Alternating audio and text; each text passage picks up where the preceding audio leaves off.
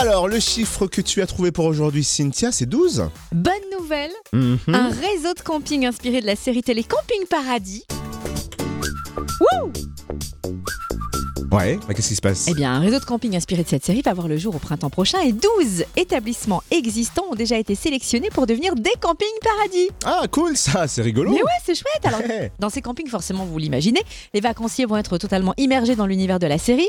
Tout respectera le style de l'endroit. Du porche d'entrée avec le label, à la tenue du personnel, en passant par la voiturette électrique. Et même les animations, ce seront les mêmes. Mais oui, vous pourrez profiter de la célèbre Boom Boom Party.